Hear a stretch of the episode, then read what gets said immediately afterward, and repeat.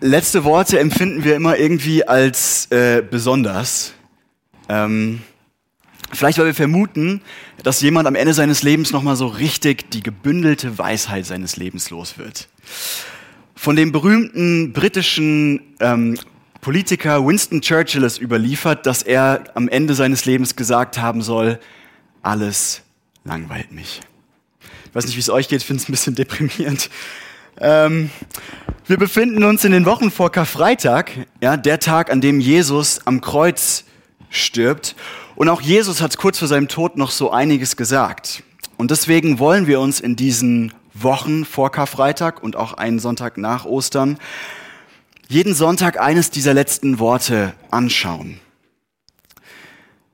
Und ein Glück hat Jesus vor seinem Tod nicht alles gelangweilt. Heute Morgen wollen wir uns die letzten Worte von Jesus anschauen, die Matthäus in seinem Evangelium aufgeschrieben hat. Jesus hängt am Kreuz und Matthäus beschreibt es so eindrücklich. Er sagt, Jesus schreit diese Worte, mein Gott, mein Gott, warum hast du mich verlassen? Und tatsächlich ist die Geschichte von Jesus kurz vor seinem Tod eine Geschichte der zunehmenden Verlassenheit. Das fängt an mit Judas, einer von Jesus engsten Freunden, der ihn verrät an genau die Leute, die ihn umbringen wollen. Und es geht weiter mit der ganzen Gesellschaft. Eine Woche zuvor, an Palmsonntag, das, das feiern wir heute, ähm, empfangen, empfängt die ganze Gesellschaft in Jerusalem Jesus noch jubelnd. Ja, die legen Palmenzweige auf den Boden als Zeichen ihres Willkommens äh, und, und dann eine Woche später schreien sie nur noch, kreuzig ihn, kreuzige ihn. Und ich glaube, am allerschlimmsten muss es gewesen sein, als die allerengsten Freunde von Jesus und dann auch noch Petrus, könnte man vielleicht sagen, sein bester Freund, ihn einfach verlässt. Sagt, wer ist es? Jesus kenne ich nicht, keine Ahnung. Und Jesus ist verlassen. Und dann wird Jesus ans Kreuz gehängt und wir denken vielleicht, ja, mein, all die Menschen haben ihn verlassen, aber das ist halt Jesus, ne? das ist der Sohn Gottes, der hat ja wenigstens noch die Verbindung nach oben zum Vater im Himmel. Ähm, und dann dieser Ausruf, ich weiß nicht, wie es dir geht, aber mir zerreißt er richtig das Herz.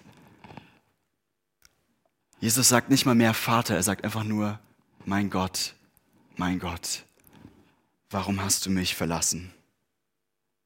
Und auch diese Verbindung trägt Jesus nicht mehr. Jesus erlebt komplette, untröstliche Einsamkeit. Er ist verlassen. Und vielleicht will es nicht in unseren Kopf rein, wie das funktionieren soll, dass, dass Gott der Vater, der Gott ist, Gott den Sohn, Jesus, der auch Gott ist, irgendwie verlässt. Und ich glaube, vielleicht ist es auch gar nicht so wichtig, irgendwie die Mechanismen genau zu verstehen oder wie das genau funktioniert. Die Bibel sagt dazu ehrlich gesagt nicht viel, aber was sie uns mitteilt ist, dass Jesus tatsächlich Gottverlassenheit erlebt. Und auch in unserer Zeit ist das Verlassensein, ist das Einsamsein ein Riesending. Ich weiß nicht, ob du das auch so wahrnimmst. Ja, ich, ich meine jetzt nicht dieses Alleinsein an sich, das vielleicht ja sogar positiv ist. Ich, ich liebe das, alleine zu puzzeln oder Lego zu bauen oder sowas. Ich oute mich mal. Ähm, und, und einfach für mich zu sein und denken zu können, es gibt diese positive Einsamkeit, aber ich rede heute von dieser, von diesem negativen Alleinsein, von dem Alleinsein, das, das wirklich wehtut. Und eine kurze Google-Suche über Einsamkeit zeigt, wie beunruhigend das Problem in unserer Zeit ist. Ich habe mal ein paar Studien mitgebracht, die ich, die ich krass fand. Also äh, in Großbritannien geben an 60 Prozent der 18 bis 32-Jährigen, dass sie sich ziemlich oft einsam fühlen. Also das ist nicht nur ein Ding für, man hört das manchmal so, dass vor allem Ältere oft vereinsamen, aber, aber auch die Jungen. In den USA fühlen sich 46 Prozent der gesamten Bevölkerung regelmäßig allein. Und auch in Deutschland sieht mehr als die Hälfte der Bevölkerung Einsamkeit als ein riesiges Problem. Zehn Prozent der Bevölkerung, sagt man so ungefähr hierzulande, geben an, sich immer einsam zu fühlen. Zehn Prozent, das ist ein Zehntel. Und wenn dieser Schnitt auch in, in unserer Reihe, in unserer Runde hier stimmt, weiß nicht, wie viele zuschauen, aber dann können wir davon ausgehen, dass auch hier von diesen 10% Leute dabei sind. Das Ding ist, dass Einsamkeit nicht einfach nur ein blödes Gefühl ist, ein unangenehmes Gefühl ist, sondern man hat herausgefunden, dass Einsamkeit sogar schwere körperliche Auswirkungen hat. Einsamkeit lässt uns schneller altern. Einsamkeit lässt Krebs schneller voranschreiten. Einsamkeit lässt Alzheimer schneller voranschreiten. Und es gibt eine Auswertung von 148 Studien, die ergeben hat, dass Einsamkeit etwa so tödlich ist, wie eine Schachtel Zigaretten am Tag zu rauchen. Papst Franziskus nannte die Einsamkeit die Geißel des 21. Jahrhunderts, also das Problem schlechthin, das unser Leben beeinträchtigen wird. Und das Deutsche Rote Kreuz spricht im Zusammenhang mit Einsamkeit von einer Pandemie im Verborgenen. Als ich recherchiert habe, habe ich das gefunden. Das denke ich mir nicht aus. Am 21.07.2021, etwa so ein Jahr nach Beginn der Pandemie, titelte die Süddeutsche Zeitung Folgendes mit dem Chatbot gegen die Einsamkeit, die Gesprächs-KI. In dem Artikel geht es um den Trend, dass immer mehr Leute angefangen haben, in Corona-Zeiten mit künstlichen, intelligenten Computerprogrammen am PC zu schreiben, hin und her zu schreiben, eine Unterhaltung zu führen, um irgendwie der Einsamkeit in der Isolation beizukommen.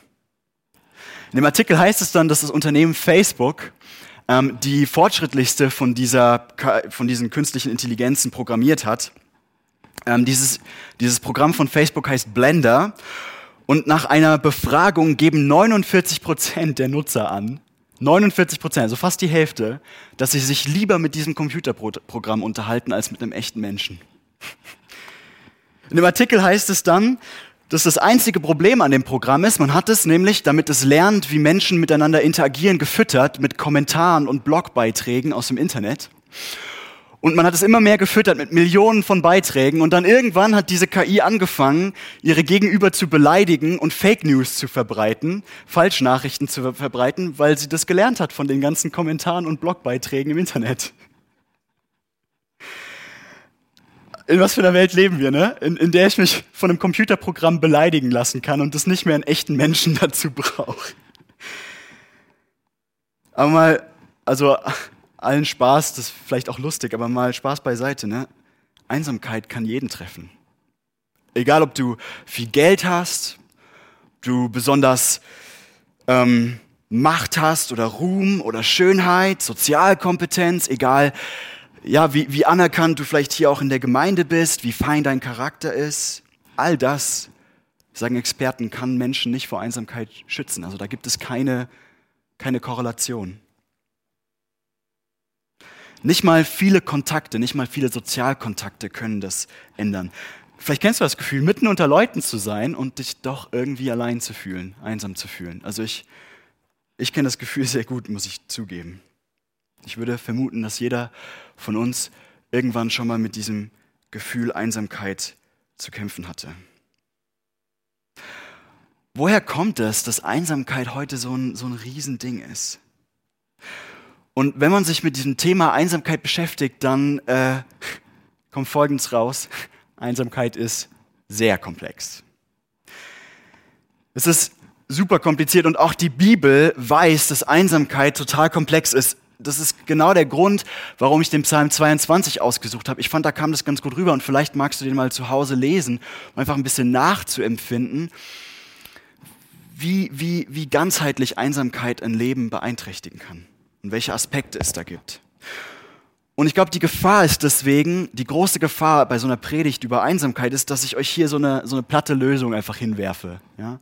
Irgendwie so nach dem Motto, du fühlst dich alleine, dann triff dich halt mal mit jemandem oder so und, und du packst schon deine Genfer Studienbibel aus, um sie mir an den Kopf zu werfen. Deswegen kann ich nur so ein paar Streiflichter geben von diesem komplexen Problem und das wird heute nicht das Hauptding sein. Aber wir wollen uns das mal anschauen. Also, deine Einsamkeit kann körperliche Aspekte haben, ja? Vielleicht bist du, bist du krank und die Krankheit schränkt dich so ein, dass du einfach andere Leute nicht so gut besuchen kannst. Oder du schämst dich wegen deiner Krankheit so sehr, weil es irgendeine intime Krankheit ist oder irgendwas Persönliches, dass es dir super schwer fällt, Menschen an dich ranzulassen. Und das treibt dich in die Einsamkeit. Einsamkeit hat aber auch relationale und emotionale Aspekte, also Aspekte, die mit deinen Beziehungen und mit deinen Gefühlen zusammenhängen. Vielleicht bist du umgezogen und hast alle deine Beziehungen hinter dir gelassen. Oder vielleicht siehst du auf TikTok, auf Instagram, Facebook oder was auch immer immer, dass alle deine Freunde so ein unglaublich tolles Leben zu haben scheinen und du fühlst dich, als ob du einfach nicht teil hast und das treibt dich in die Einsamkeit. Vielleicht bist du einsam, weil du keinen Partner hast. Aber nur einen Partner zu haben, schützt ehrlich gesagt auch nicht vor Einsamkeit. Ja, vielleicht bist du gerade deswegen einsam, weil dein Partner und du die Verbindung zueinander verloren habt, weil er vielleicht so viel arbeitet oder sie so viel arbeitet. Vielleicht hat dein Partner dich aber auch so sehr verletzt, dass da ein Bruch in der Beziehung ist und es muss erstmal die Beziehung heilen, bevor du ihn wieder an dich ranlassen kannst und diese Einsamkeit irgendwie gelöst werden kann. Vielleicht bist du auch süchtig nach irgendwas. Sucht und Einsamkeit hängen total eng zusammen. Ja, vielleicht bist du süchtig nach dem Internet oder Computerspielen oder Alkohol oder Pornografie oder irgendwas anderem und du schämst dich so sehr dafür oder du glaubst, du kannst es mit niemandem bereden, weil dann ganz wichtige Beziehungen in deinem Leben kaputt gehen könnten. Und da kann man ganz schnell in so einen Teufelskreis geraten. Ne? Man, man fühlt sich einsam und weil, weil man nach irgendwas süchtig ist ähm, und dieses Gefühl der Einsamkeit treibt einen noch tiefer in die Sucht. Leute, nur weil ich hier auf einer Bühne stehe, heißt es nicht, dass es mir anders geht, dass ich das Gefühl nicht kenne. Einsamkeit kann auch moralische Aspekte haben. Vielleicht hast du irgendeiner anderen Person was Schlimmes angetan und du wirst jetzt von dieser Person gemieden. Ähm, ich weiß von Familien, in denen seit Jahren Menschen einfach zerstritten sind und das treibt in die Einsamkeit, in die Isolation, weil es nie Versöhnung gab. Oder vielleicht schämst du dich für das, was du getan hast, so sehr, dass es dir ganz schwer fällt, irgendwie dich zu öffnen gegenüber jemandem. Oder vielleicht bist du auch einfach einsam, ja, weil du weil du ein Mann bist und irgendwie diesen Mythos glaubst, dass es sich für einen Mann nicht gehört, Leute an dich ranzulassen, verletzlich zu sein. Im Englischen gibt es diesen schönen Satz, Every man is an island, jeder Mann ist eine Insel. Klingt ganz heroisch, aber ist ehrlich gesagt auch ziemlich einsam. Krass ist auch, dass Einsamkeit dazu führen kann, dass deine Beziehungen zunehmend davon äh, äh, eingeschränkt werden. Ja, Forscher haben herausgefunden, ich finde das total krass, dass Menschen, die sich einsam fühlen, dazu tendieren, jede soziale Begegnung negativer einzuschätzen als Menschen, die sich nicht einsam fühlen. Dieselbe soziale Begegnung. Das heißt, dieses Gefühl der Einsamkeit führt, dazu, dass du noch mehr das Gefühl hast, die sind alle gegen mich, keiner mag mich, irgendwie ist alles blöd. Und das ist super gefährlich. Da, da gerät man auch in so, in so einen Strudel rein. Und zu all dem, was ich gerade gesagt habe, kommt dazu, dass es in unserer Zeit einfach viele Dinge gibt, ähm, die die Einsamkeit verstärken können. Ne? Wir leben in einer unglaublich mobilen Zeit beispielsweise. Früher war das so, da haben Menschen einfach in ihrem Dorf gelebt und das ihr ganzes Leben lang. Und dann gab es natürlich viel mehr Möglichkeiten, langfristige Beziehungen und Verbundenheit zu pflegen. Und heute ist das ja keine Seltenheit. Ich bin, glaube ich, auch schon acht, neun Mal umgezogen, dass man total oft umzieht. Und das heißt ja nicht, dass das alles super schlecht ist. Ich bin ja auch dankbar, dass wir in so einem reichen Land leben, dass wir uns das leisten können, den Ort zu wechseln, wenn es nötig ist. Aber man muss sich natürlich klar machen, jedes Mal reißt man sich selbst äh, aus dem kompletten Beziehungsnetz raus, in dem man vorher war und fängt von Null an. Und wir leben auch in einer Zeit, in der wir extrem individualistisch leben. Ein Prediger, äh, den ich in der Vorbereitung auf diese Predigt gehört habe, der hat das schön ausgedrückt, hat gesagt, ähm, wir alle leben nach dem Motto, wenn jeder sich selbst hilft, dann ist allen geholfen. Das stimmt, ja, aber dann sind auch alle ganz schön einsam. Wir leben in einer Zeit, in der es unglaublich viel Druck auf den Einzelnen gibt, sich selbst zu verwirklichen. Wir sagen dann sowas wie, ähm, folge deinen Träumen oder entfalte dich und, und, und deine Gaben und arbeite an dir selbst und hör niemals auf zu wachsen, und weiterzukommen. Und dann gibt es Yoga-Klassen und Kochkurse, um deine Gesundheit zu optimieren. und den tollen Abenteuerurlaub äh, in weiß ich nicht wo, damit wir mal so richtig was erleben und die Fortbildung und das Studium neben der Arbeit, damit wir irgendwie da noch weiterkommen und unsere Leistungen verbessern und Online-Nachhilfen und, und, und äh, unsere Kinder stecken wir mit eins in die Vor, Vor, Vor, Vor, Vorschule, die einen Schwerpunkt in Politikwissenschaften hat, damit wir irgendwie hinkriegen, dass die funktionieren. Und, und verstehe mich nicht falsch, das mögen auch alles gute Sachen sein, ja. Äh, bei der Vorschule bin ich mir nicht ganz sicher mit dem Politikschwerpunkt, aber ich glaube, was wir, was wir oft vergessen, was, was mich so bewegt, ist, dass wir bei all diesem Selbstoptimieren und Selbstverwirklichen manchmal zwei Fertigkeiten verlieren, die essentiell sind dafür, dass wir gute, tiefe, langfristige Beziehungen leben. Und das erste ist einfach die Fähigkeit, unverzweckt mit jemandem Zeit zu verbringen. Ohne dass das dir irgendwas bringt. Ohne dass das irgendwie sich super toll angefühlt haben muss danach oder so. Einfach, einfach just because. Einfach deswegen, weil wir Gemeinschaft haben wollen. Und das andere hängt damit eng zusammen. Das ist die Fähigkeit, seine eigenen Ziele zurückzustecken und sogar nicht nur, dass mir nichts bringt, sondern dass ich sogar Kosten auf mich nehme für eine Beziehung, die mir vielleicht nichts mehr bringt. Der Philosoph Charles Taylor, einer der wichtigsten Kulturbeobachter unserer Zeit und auch ganz viele andere Leute, die unsere Kultur analysieren, die sagen, dass wir zunehmend jede Beziehung nach Kosten-Nutzen-Rechnungen ähm, führen. Ja, also ganz einfach, wir haben auf der einen Seite Kosten, die die Beziehung kosten, Zeit, wir müssen Ressourcen investieren, auf der anderen Seite haben wir Nutzen. Und zunehmend passiert es, wenn, wenn das beides irgendwie nicht in einem guten Verhältnis zueinander steht, dann sind wir raus.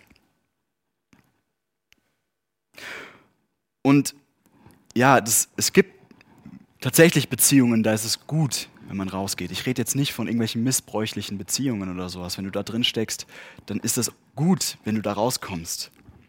Aber seht ihr, wie das irgendwie, dieser kulturelle Trend, all unsere Beziehungen irgendwie prägt? Okay. Äh, zwar so ein kleiner Ritt durch das Thema Einsamkeit, da kann man bestimmt noch viel sagen. Wie gesagt, das Thema ist sehr komplex. Ich möchte euch gerne noch kurz auf eine Sache aufmerksam machen, die mir aufgefallen ist. Und das ist, fast immer spielt bei Einsamkeit eine Sache eine zentrale Rolle und das ist Scham. Das ist irgendwie interessant. Wenn man so im Internet ein bisschen recherchiert, dann findet man raus, wie, wie stark Scham eigentlich ein Motiv ist, sich abzugrenzen, weil man glaubt, so wie ich bin, kann mich kein anderer lieben, kann mich kein anderer annehmen. Also, ihr merkt, dass es unglaublich viele Gesichter haben kann, wenn man sich einsam fühlt. Und ich würde es nie schaffen, in einer Predigt diese ganze Komplexität irgendwie der gerecht zu werden.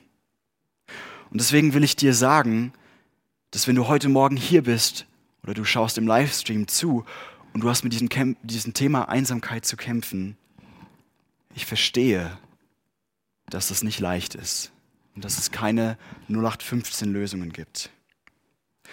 Und ich als Pastor, und ich wünsche mir auch, dass wir als Gemeinde, wir, wir leiden mit dir. Meine Absicht ist nicht, dir jetzt hier zu sagen, dass das alles ganz einfach ist, da rauszukommen. So, wir hätten das manchmal gern, so fünf Schritte, wie du der Einsamkeit entkommst oder sieben Taktiken, wie du wieder mehr mit Menschen zusammen sein kannst oder die zehn Regeln, wie man neue Freunde findet wir leben in so einer Kultur, ja, wo wir diese Techniken gerne hätten. Es geht immer um die Technik. Sag mir die Technik, mit der wir unsere Probleme lösen können. Was machen wir jetzt damit? Gibt uns die Bibel irgendwas anderes? Ja? Vielleicht keine Technik? Wie wir aus der Einsamkeit rauskommen? Und ich will jetzt mal weg von diesen ganzen gut gemeinten Ratschlägen, die wir auch in der Bibel finden, ja, dieses bleibt von den Versammlungen nicht fern und sowas, das ist alles richtig und, und, und, und wichtig und gut. Ähm, aber ich glaube, ohne dass wir den Kern der Sache angehen, hilft es nur bedingt. Und deswegen will ich mal eine Ebene tiefer gehen.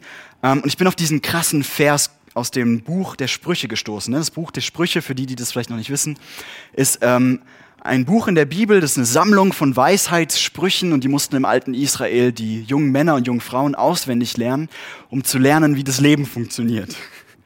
Und hier findet sich folgender Spruch in Sprüche 14.10. Jedes Herz hat seine eigene Bitterkeit und auch seine Freude kann kein anderer vollkommen mit ihm teilen. Jedes Herz hat seine eigene Bitterkeit und auch seine Freunde, Freude kann kein anderer vollkommen mit ihm teilen. Was erstmal so klingt wie ein pubertärer Anflug, so von weinerlicher Melancholie, so nach dem Motto, so keiner versteht nicht. Und, ne, dann, das ist, wenn man drüber nachdenkt, ist das eigentlich ziemlich, ziemlich weise. Ja, du kannst in niemand anderen wirklich reinschauen. Und niemand anderes kann in dich wirklich reinschauen.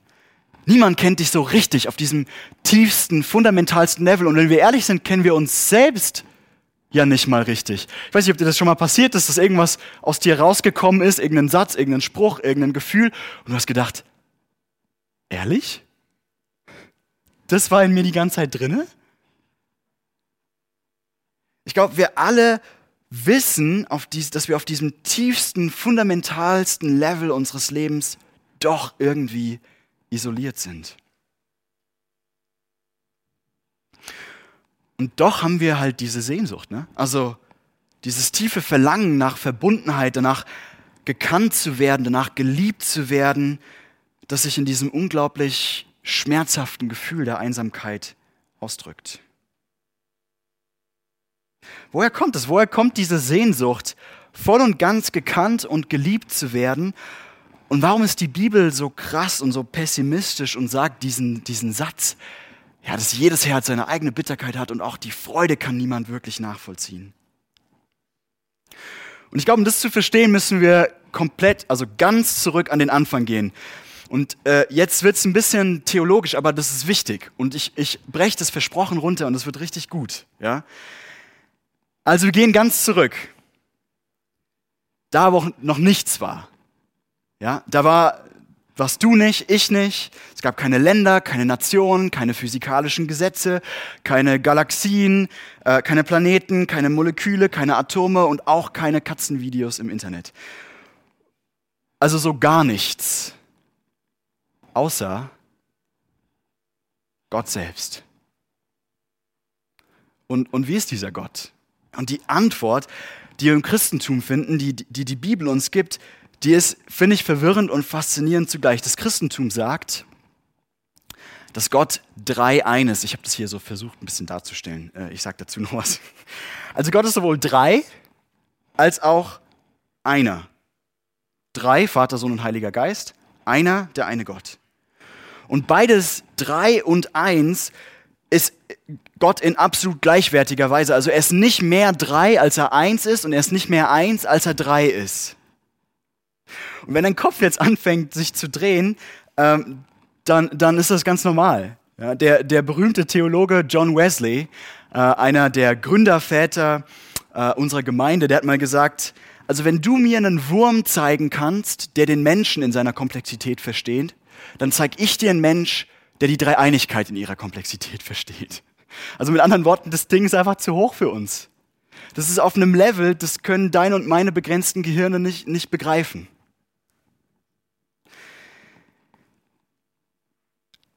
Und wenn ich das dann versuche, hier mit so einem Diagramm darzustellen, dann möchte ich, dass ganz klar ist, das ist nur eine, so eine Stütze für unser Kopf und da wird immer irgendwie auch ein Fehler drinne sein. Das wird nie ganz der Sache gerecht werden. Aber obwohl diese Lehre so verwirrend ist, ist sie so wichtig. Sie ist so zentral. Sie hat so eine Kraft, die Bibel und, und auch unser Leben hier auf der Welt zu erklären. Und ich liebe das, wenn man sich das mal bewusst macht, wie unfassbar dieser Gott ist, an den Christen glauben. Denn dieser Gott ist schon vor allem, also vor allen Galaxien und Planeten und Atomen und Molekülen und vor dir und mir und Ländern und Nationen und auch vor allen Katzenvideos, ist dieser Gott schon Gemeinschaft in sich. Und das heißt, dass alle Dinge, alle Dinge, die du siehst, die es gibt auf dieser Welt, ursprünglich an der Wurzel ihres Seins, ihrer Existenz diese Gemeinschaft haben. Diese Liebe Gottes haben.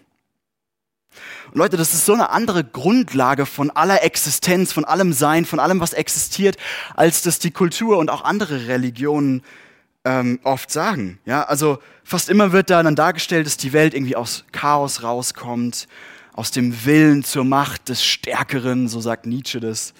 Ähm, oder aus dem gewaltigen Kampf von Göttern und physikalischen Kräften oder kosmischen Mächten. Und dann haben wir die Evolutionstheorie und so.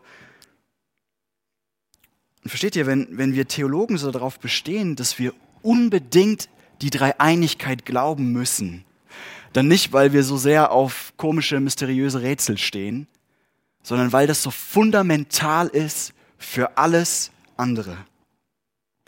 An der Quelle von allem, was existiert, liegt Gemeinschaft, liegt ein Gott, der Vater, Sohn und Heiliger Geist ist. Der Theologe Cornelius Plantinger, der beschreibt diese Gemeinschaft, finde ich wunderschön. Ich habe euch ein Zitat mitgebracht. Er schreibt, die Personen in Gott erheben einander, haben Gemeinschaft miteinander und fügen sich einander. Jede göttliche Person macht Raum für die anderen in der Mitte ihres Seins. In konstanter Bewegung des Werbens und Annehmens umkreist und umgibt jede dieser Personen die anderen. Gottes inneres Leben fließt über von Selbstlosigkeit. Also Plantinger sagt, es ist ein ewiges sich, sich hingeben, sich ausschütten und ein gleichzeitiges dankbar empfangen und annehmen der drei Personen. Ja? Gott der Vater gibt sich ganz an Jesus hin, von dem in der Bibel steht, dass in ihm die Fülle der Gottheit wohnt. Also Gott gibt seine ganze Fülle in Jesus. Und Jesus gibt sich komplett an Gott den Vater zurück und sagt, Gott, ich tu, Vater, ich tu, was du, was du tust. Ich tu, was ich dich tun sehe. Alles, was ich bin, gebe ich dir. Und der Heilige Geist ist, ist das Band der Liebe, das die beiden verbindet und dieses sich schenken und annehmen immer neu wendet. Also ihr merkt, ich werde ich werd begeistert, ähm, weil ich das so herrlich finde. Und das ist nicht irgendwie nur eine Theorie, sondern wir sehen das in der Bibel. Die, eine der klassischen Stellen, wo das vorkommt, ist die Taufe von Jesus im Jordan. Ja, da geht der Himmel auf und Gott sagt zu Jesus, du bist mein geliebter Sohn und ich habe Freude an dir. Und Jesus hat sich gerade taufen lassen, hat sich damit als Zeichen ganz Gott hingegeben. Und dann kommt der Heilige Geist als Taube dazu. Und dieser Tanz der Dreieinigkeit, so beschreiben des Theologen, ist ein Tanz, der ist erfüllt. Aber was hat es jetzt mit uns zu tun? Okay, äh, jetzt wird es finde ich richtig krass. Ja, ich, oh, ich merke gerade hier, ich bin so ein paar Folien. Also das ist der Tanz der Dreieinigkeit für euch nochmal in meinen unglaublich guten äh, grafischen Darstellungen. Die Bibel sagt einfach, dass wir Menschen aus diesem ewigen Tanz des Dreiein-Gottes heraus geschaffen wurden, um teilzuhaben an diesem ewigen sich ganz verschenken und diesem ewigen sich empfangen in Freude und in Dankbarkeit. Und wenn wir in die ersten Kapitel der Bibel gehen, ganz am Anfang, dann finde ich, wird es unglaublich schön deutlich, wie Gott sich an den Menschen verschenkt. Er schafft ne, diese, diese ganze Welt, sie ist unglaublich gut und dann sagt er zu Menschen tatsächlich, hey, und du darfst darüber herrschen, du sollst sogar darüber herrschen. Es schenkt im Prinzip diese Welt an den Menschen. Und, und er bläst dann seinen Geist in den Menschen rein. Ich finde das so cool, wie das im ersten Buch Mose beschrieben wird. Ähm, da heißt es dann, dass Gott seinen Geist in die Nase von Adam bläst. Und ich stelle mir das vor, wie intim das gewesen sein muss, ja. Wie nah Gott dem Menschen kommt, um, um seinen Geist zu schenken. Und dann wird auch ziemlich schnell klar, Adam braucht ein Gegenüber, ja. Er ist, er ist, es macht ja auch Sinn, er ist in Gottes Ebenbild geschaffen. Und wenn Gott schon in sich Gemeinschaft ist, dann braucht auch Adam Gemeinschaft. Und dann macht Gott Eva, weil Adam jemanden braucht, an den er sich verschenken kann und den er dankbar empfangen kann. Und auch Eva jemanden braucht, an den sie sich verschenken kann und dankbar empfangen kann. Und dann leben Gott und Adam und Eva in tiefer Verbundenheit miteinander. Und da reden wir von diesem Garten Eden, wo die drei sind. Da ist kein Versteckspiel, da ist keine Scham, das ist übrigens der Grund, vielleicht ist dir das noch nie so klar gewesen, warum, warum Adam und Eva immer als nackt gezeichnet werden, wenn es irgendwelche Bilder von ihnen gibt. Es ist als ein Ausdruck dieser tiefen Verletzlichkeit und Verbundenheit, wo nichts versteckt werden muss. Und genau dafür sind wir geschaffen, für diese tiefe Verbundenheit mit Gott und miteinander, dafür teilzuhaben an diesem ewigen Tanz von sich ganz hingeben und dankbar und freudig annehmen. Und C.S. Lewis, einer der wichtigsten christlichen Autoren des 20. Jahrhunderts, meiner, meiner Meinung nach, und auch einer meiner Lieblingsautoren, der, der sagt dazu Folgendes. Ich habe euch wieder ein Zitat mitgebracht. Und jetzt? Ja, warum soll das wichtig sein? Und er schreibt, es ist wichtiger als alles andere auf dieser Welt. Dieser ganze Tanz des dreieinigen Lebens Gottes muss in jedem von uns aufgeführt werden. Oder um es nochmal andersherum zu sagen, jeder von uns muss in diesen Tanz hineinkommen, muss, sich, muss seinen Platz in dem Tanz einnehmen. Und jetzt dieser Satz, es gibt keinen anderen Weg zu der Freude, für die wir eigentlich gemacht wurden. Wusstest du das? Wusstest du, dass deine Einsamkeit nicht irgendwas komplett Komisches ist, sondern einfach Ausdruck davon, wofür du gemacht bist? Dass du gemacht bist, in dieser tiefen, sich verschenkenden und empfangenden Gemeinschaft mit Gott zu leben. Und Adam und Eva leben jetzt in dieser tiefen Verbundenheit mit Gott, der sie durch und durch kennt und durch und durch liebt. Und, und Gott sagt im Prinzip Folgendes zu Adam und Eva. Er sagt, ich will mit euch verbunden sein, ich will, dass ihr mit mir verbunden sein könnt. Ich will, dass ihr teilhabt an diesem Tanz. Ich will mich euch schenken.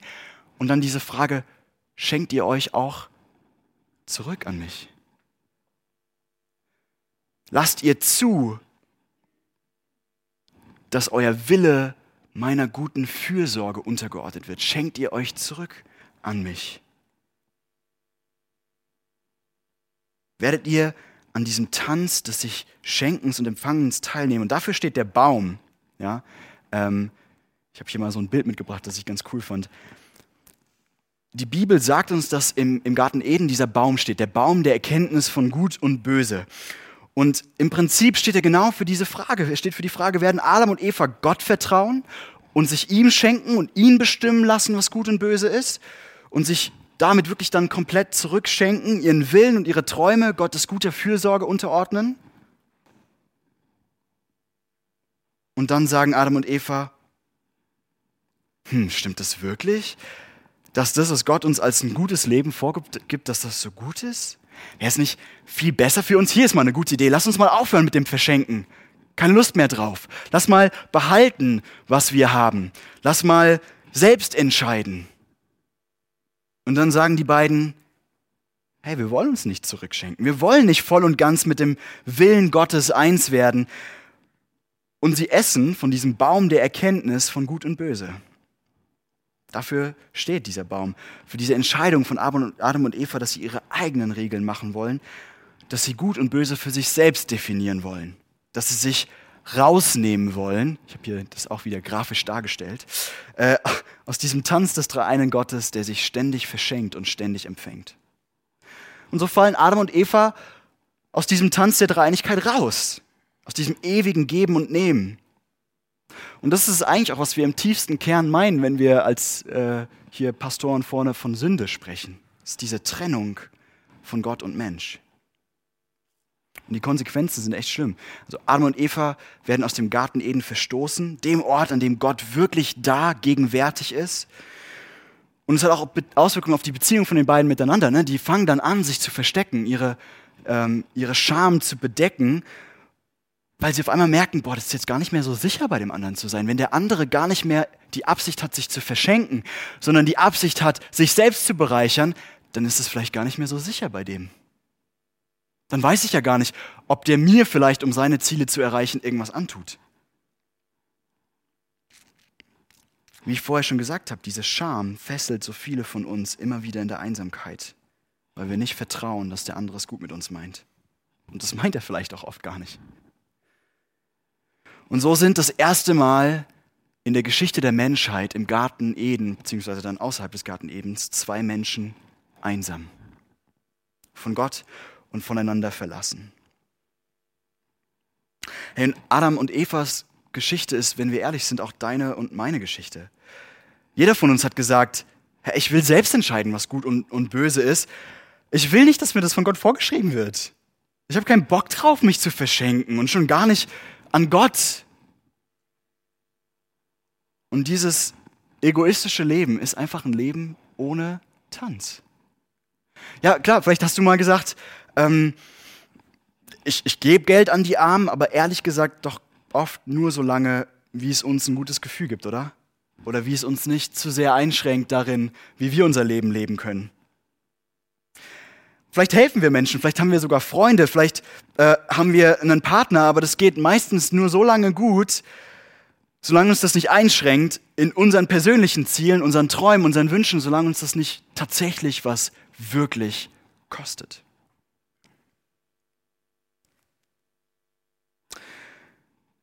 Und ich habe so ein bisschen über mich selbst nachgedacht und auch mir geht es so, dass selbst die besten moralischen Taten so als Pastor, wenn ich so drüber nachdenke, doch eigentlich nur darum gehen, dass ich mich gut fühle.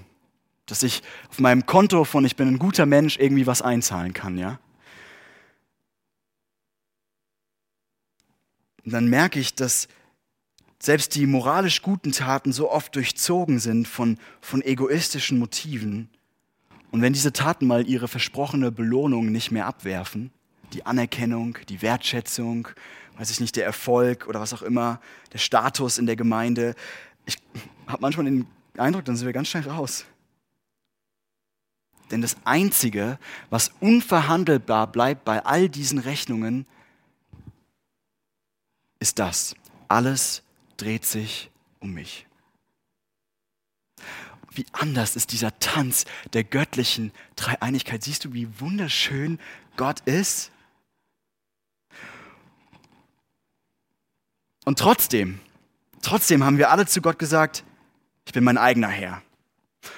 Und jeder von uns ist als Konsequenz in diese tiefe Einsamkeit gefallen, in diese tiefe Verlassenheit von Menschen, diese tiefe Gottverlassenheit. Und jetzt, das ist wichtig, ich glaube wirklich, jede aktuelle, akute Einsamkeit, die du und ich erleben, ist deswegen so ein Stachel, ist deswegen so abgrundtief schlimm für uns, weil wir tief im Herzen diese Wahrheit wissen. Wir alle haben die Verbindung zu diesem einen Gott, der uns ganz kennt und ganz liebt, verloren. Und ich glaube, deswegen sagt dieser Spruch so was Deprimierendes. Jedes Herz hat seine eigene Bitterkeit und auch seine Freude kann kein anderer vollkommen mit ihm teilen. Oh Mann, wie kommen wir aus diesem Dilemma wieder raus? Auf der einen Seite sind du und ich für Gemeinschaft geschaffen. Und dieses Gefühl der Einsamkeit, das zeigt darauf hin, wir haben alle diese Sehnsucht gekannt und geliebt zu werden. Und wir alle haben auch diese Sehnsucht, dass wir uns schenken, ganz ehrlich. Also ich meine, der Hans Günther erzählt immer die Geschichte, dass er auf seinen Beerdigungen immer diesen Satz vorliest, die Menschen sind am glücklichsten, die sich verschenken konnten und lieben konnten, selbstlos. Und er sagt jedes Mal, egal wie kirchenfern die Leute sind, die nicken, weil wir das alle intuitiv wissen. Sich verschenken macht glücklich. Und auf der anderen Seite haben wir alle diesen Tanz Gottes verbockt. Wir sind da alle rausgefallen. Wir alle haben die Verbindung zu ihm verloren und dadurch auch die Verbindung zueinander. Und jetzt komme ich endlich zurück zu den Worten, die Jesus am Kreuz schreit. Zurück zu dieser gequälten Frage, mein Gott, mein Gott, warum hast du mich verlassen? Ich finde es das interessant, dass Jesus hier eine Frage stellt und es keine Aussage ist. Er hätte ja auch sagen können, mein Gott, du hast mich verlassen. Und ich habe da lange drüber nachgedacht und ich glaube, er stellt diese Frage ganz bewusst, weil er, weil er möchte, dass du und ich uns die Frage stellen, ja warum? Warum ist denn Jesus verlassen worden? Warum dieser Riss in Gott selbst, in diesem Tanz der Dreieinigkeit, den ich vorher so ausführlich beschrieben habe? Und ich glaube, das Geheimnis liegt in dieser Bibelstelle, die wir heute schon gehört haben, in den Versen direkt vor diesem Schrei von Jesus. Matthäus beschreibt, wie um die Mittagszeit es plötzlich im ganzen Land ganz dunkel wurde.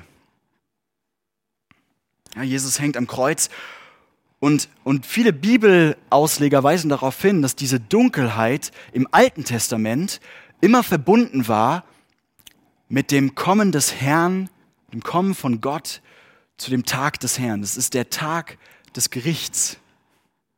Mit anderen Worten, das ist der Tag, an dem Gott zulässt, dass dieser Egoismus des Menschen sich nicht verschenken zu wollen, geizig an dem festzuhalten, nicht dankbar zu sein, nicht von Gott empfangen zu wollen, nicht in Gemeinschaft und in, Gehorsam mit Gott leben zu wollen, seine endgültigen Konsequenzen entfalten lässt. Der Tag, an dem Gott zulässt, dass Menschen wirklich endgültige, ewige Gottverlassenheit, ewigen Ausschluss aus Gottes Gegenwart, ewigen Ausschluss von der Quelle des Lebens, diesem unglaublichen Tanz der Dreieinigkeit erleben müssen. Es wird zum Beispiel in Jesaja 13,10 deutlich und ich muss sagen, es ist eine echt krasse Stelle, aber ich wollte sie euch nicht vorenthalten. Da heißt es, gib acht, der Tag des Herrn wird kommen, der schreckliche Tag seines brodelnden Zorns. Er wird das Land zur Wildnis machen und die Sünder vernichten. Die Sterne am Himmel und ihre Sternbilder werden erlöschen. Die Sonne wird sich verfinstern, wenn sie aufgeht und der Mond wird nicht mehr leuchten. Ich weiß, das ist, das ist eine richtig krasse Stelle und die ist so schwer zu schlucken, vor allem für uns moderne Menschen. Aber vielleicht lässt du einfach mal zu, dass die Bibel hier sagt, wie unglaublich schlimm wie abgrundtief dieser Riss ist, der zwischen uns und Gott gekommen ist. Vielleicht kannst du mit diesem Begriff Gericht auch nicht so viel anfangen und dann, ich habe leider nicht die Zeit heute Morgen darauf tief einzugehen, dann darfst du mich gerne nach der Predigt ansprechen und wir treffen uns auf einen Kaffee und wir reden mal darüber. Tatsache ist aber, dass jeder Jude damals, der diese Dunkelheit erlebt hat oder, oder davon gehört hat, die vor Jesu Tod kommt, der hat direkt gedacht, ich weiß, was kommt. Hier kommt Gottes Gericht. Und verstehst du, was das heißt? Verstehst du, was Jesus da getan hat?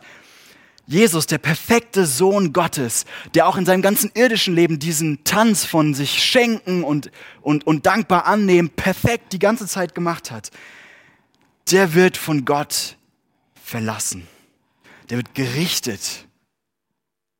Und die Bibel sagt, das erträgt er freiwillig. Mit anderen Worten, Gott hat zu Adam und Eva gesagt, gehorcht mir in Bezug auf den Baum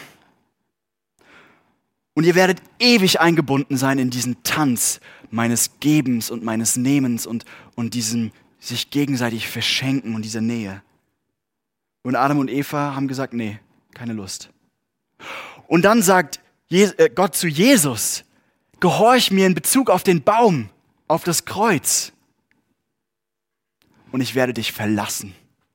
Im Garten Gethsemane sieht Jesus den, den Kelch mit, mit, mit, mit dem, was ihm blüht.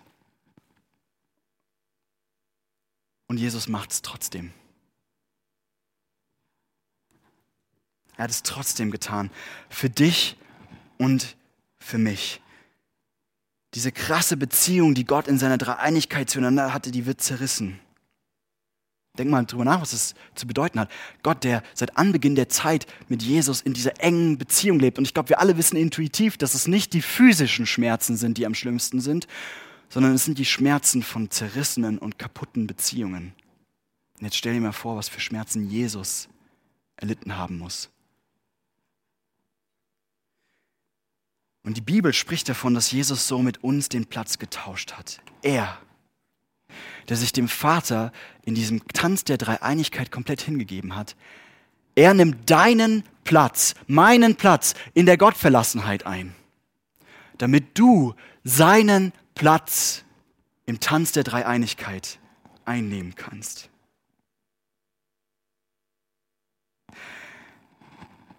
Jesus nimmt am Kreuz deine Gottverlassenheit auf sich, damit du für immer wissen darfst, Gott wird mich nie alleine lassen. Und wenn du das wie eine Salbe regelmäßig auf deine akute Einsamkeit aufträgst, so nenne ich das jetzt mal, wenn, wenn es dein Herz schmilzt, wenn du Jesus anschaust und es dein Herz zum Schmelzen bringt, was er für dich getan hat, dass er dich so sehr geliebt hat, dass er sich hat vom Vater verlassen lassen, nur damit du wieder teilhaben kannst an dieser Gemeinschaft im Tanz der Dreieinigkeit wieder verbunden sein kannst mit Gott, ich glaube, dann wird die Einsamkeit, die du gerade erlebst, die wird ihren Stachel verlieren. Ja, die Bibel verspricht nicht, dass wir Christen nie wieder einsam sein werden. Auch wir Christen können tiefe und schlimme Einsamkeit erleben. Und auch für uns kann sich das manchmal so anfühlen, als ob Gott uns verlassen hat. Und ich kann mir vorstellen, dass es einigen Christen in der Ukraine gerade so geht, die sich fragen, hat, hat Gott mich verlassen? Ich glaube aber, in, in Jesus haben wir so einen kleinen Beginn einer Antwort. Keine Technik, sondern eine Antwort auf diese Einsamkeit, die uns auch als Christen treffen kann. Siehst du, wenn es keine Einsamkeit dieser Welt kann dich jemals wieder aus der Bahn werfen, wenn du das in deinem Herzen hast. Jesus ist das Versprechen, er ist das Siegel, dass du einen Platz im Tanz der Dreieinigkeit hast, wenn du an ihn glaubst. Er ist am Kreuz verlassen worden. Damit, egal wie es aussieht, du wissen kannst, ich werde nie wieder verlassen. Nichts, so schreibt Paulus, das kann uns von der Liebe Gottes trennen. Und ich glaube, das wird alles verändern. Ich habe leider nicht die Zeit, ich, äh, ihr merkt, ich predige gerne lange, ähm, hier die ganzen Implikationen dazu anzuschauen. Aber das Thema Einsamkeit ist auch eins, da muss man einfach behutsam sein, merke ich. Und das, da wollte ich gerne gründlich dran gehen. Zu dem Grad, zu dem du wirklich verstanden hast, was Jesus für dich getan hat, zu dem wird auch deine Scham abnehmen, die dich so oft gefangen hält. Verstehst du? Weil, hey, wenn Gott dich so sehr liebt, dass er das sogar für dich ausgehalten hat, wie könntest du dich jemals wieder für irgendwas schämen? Und ich glaube auch hier für unsere Gemeinde, in dem, zu dem Grad, zu dem wir als Gemeinschaft von diesem Evangelium durchdrungen sind, zu dem Grad werden wir uns nicht jeder um uns selbst drehen, sondern wir werden teilhaben am Tanz Gottes. Und es geht nicht mehr um unsere eigene Verwirklichung, unsere Ideale und Träume, sondern wir sind bereit, uns zu schenken. Wenn du glaubst, dass Gott wirklich sowas für dich getan hat, wie könntest du dich dann noch um dich selbst drehen? Und ich glaube, so können wir gemeinsam an dieser Epidemie der Einsamkeit arbeiten. Und ich muss zum Schluss jetzt noch mal was sagen. Und das möchte ich gerne deutlich sagen. Nicht, nicht, weil ich mich hier irgendwie verteidigen möchte oder so, sondern einfach, weil das so wichtig ist. Das ist nichts, was der Hans Günther und ich als Pastoren alleine schaffen können. Dazu braucht es eine Gemeinschaft, die durchdrungen ist von diesem Evangelium. Okay, wow, ich glaube, das war jetzt hart, harter Tobak, diese Predigt. Ähm, ich hoffe, ihr sitzt jetzt nicht erschlagen hier rum. Ich weiß, dass deine akute Einsamkeit sich nicht mit einer Predigt lösen lässt. Das wäre schön, ja, aber das ist wahrscheinlich nicht so. Vielleicht ist deine Einsamkeit so kompliziert, dass du auch nicht in der Lage bist, zu Gott zu kommen. Vielleicht sind da so tiefe Verletzungen, dass auch diese Beziehung zu Gott echt eine schwere Kiste für dich ist. Und dann kann und will ich dir jetzt am Ende einfach nur zurufen, such dir Hilfe. Sprich mit Hans Günther, sprich mit mir, mit einem Freund, mit einer Freundin, Vertrauten aus der Gemeinde. Du musst da nicht alleine durch. Aber diesen ersten Schritt hin in den Tanz der Dreieinigkeit, hin auf Jesus und diesen ersten Schritt raus aus der Einsamkeit und in die Hilfe, den kannst nur du gehen, den können wir nicht für dich gehen. Amen.